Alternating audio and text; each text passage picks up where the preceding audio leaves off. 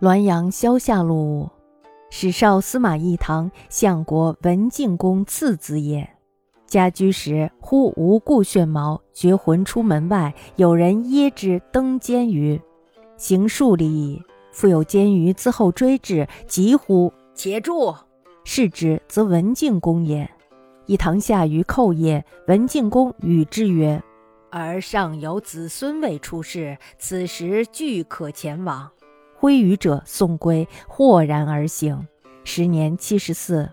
次年举子，越两年又举子，果如文敬公之言。子义堂七十八岁时至京师，亲为于言。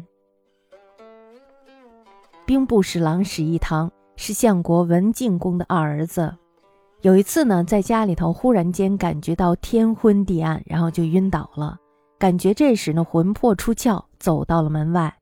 有人扶着他登上了一个轿子，走了几里路以后呢，又有轿子从后面追了上来，并且大声呼叫停下。那么停下来一看呢，却是文敬公。